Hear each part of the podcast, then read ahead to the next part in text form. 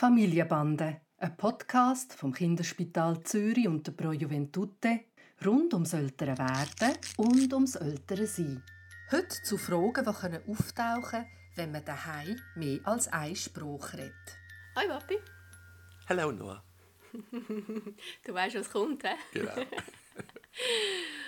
also der Tani wächst ja zweisprachig auf. Der Dan redet mit ihm Hebräisch und ich rede mit ihm Schweizerdeutsch. Und wir leben in der Schweiz, oder? Und ähm, Tanis Schweizerdeutsch ist meilenweit besser das Hebräisch. Und ich weiß, dass er es versteht. Wir wissen sogar von gewissen Wörtern, die er in beiden Sprachen kann. Aber er antwortet am dann konsequent in Schweizerdeutsch. Und wie soll jetzt der dann damit umgehen? Soll er einfach auf Hebräisch antworten? Soll er nachfragen, was er gesagt hat, bis dass er es auf Hebräisch sagt? Soll er so tun, als ob er es nicht verstanden hat, bis dass der Tanis richtig sagt?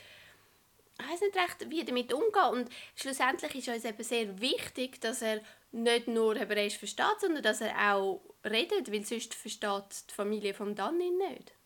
Der Tani ist jetzt äh, gut zwei und ich würde sagen, man kann schon abschätzen, dass er eigentlich die Sprache hm, entdeckt und relativ leicht entdeckt. Also die Voraussetzung ist, und ich sage nachher noch etwas dazu, wenn wir von einem Kind reden, das kein Sprachproblem hat, dann glaube ich, ist es einmal ein Grundsatz, dass beide Eltern in ihrer Muttersprache reden sollen. Das ist eigentlich ein Grundgesetz.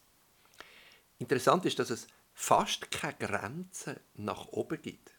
Also, du erinnerst dich, dass ähm, meine Schwester die hat ja auch Schweizerdeutsch geredet, ihr Mann hat Hebräisch geredet. Die haben eine Zeit lang in Amerika gelebt, wo sie Englisch gehört haben, in der Krippe etc.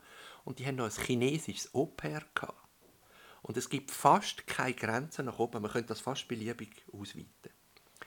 Die Leute sollen einfach in ihrer Sprache reden und das Kind wird in einer Sprache am ehesten antworten, so wie du das sagst. Und man soll gar nichts machen von dem. Man soll weder korrigieren, noch wiederholen, noch irgendetwas. Sondern der Dan soll weiter Hebräisch reden mit ihm und der Tani wird auf Schweizerdeutsch antworten. Aber das ist ja mega schade. Wir wollen ihm ja zwei Sprachen mitgeben, damit er auch zwei Sprachen redet. Die hat er. Auch wenn er kein Wort Hebräisch redet, die hat er.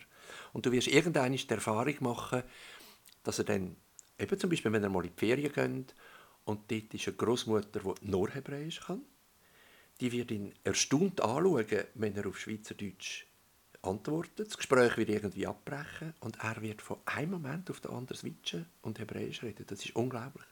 Okay. Ja, also ich habe mehrmals die Erfahrung gemacht und ich glaube, das Blödste, was man machen kann, ist korrigieren etc. Das tut das Kind eher irritieren und zurückwerfen, sondern mit einer grossen Selbstverständlichkeit so weiterfahren. Das heißt, ich freue mich auf meine nächsten Ferien in Israel. Das würde ich so machen und ihr könnt ja miteinander auch Hebräisch reden, du mit dem, mit dem Dan. Ja. Und er ist mega interessiert zu hören und zu verstehen, was da zwischen den Eltern geschwätzt wird. Also dort hat er gerade nochmal einen Bonus, dass er das lernt. Wenn ein Kind jetzt Schwierigkeiten hat mit der Sprache, dann tun wir manchmal im Verlauf eher wieder ein bisschen reduzieren und möglicherweise bis auf eine Sprache zurückgehen.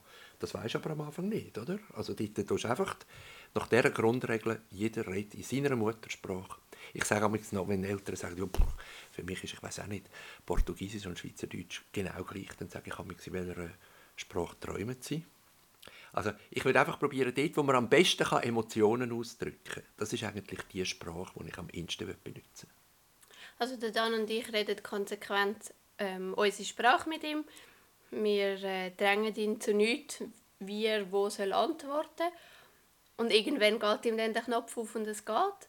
Und wenn wir jetzt würden merken, dass er Mühe hat mit der Sprache, wobei, da kann ich zum Glück sagen, so wie er äh, im Moment redet, glaube ich das nicht, aber würden wir es merken, dann müssen wir das dann wahrscheinlich mit der Fachperson anschauen. Und bis dann, wie gesagt, freue ich mich auf unsere nächste Ferien in Israel und hoffe, dass es dann plötzlich aufgeht.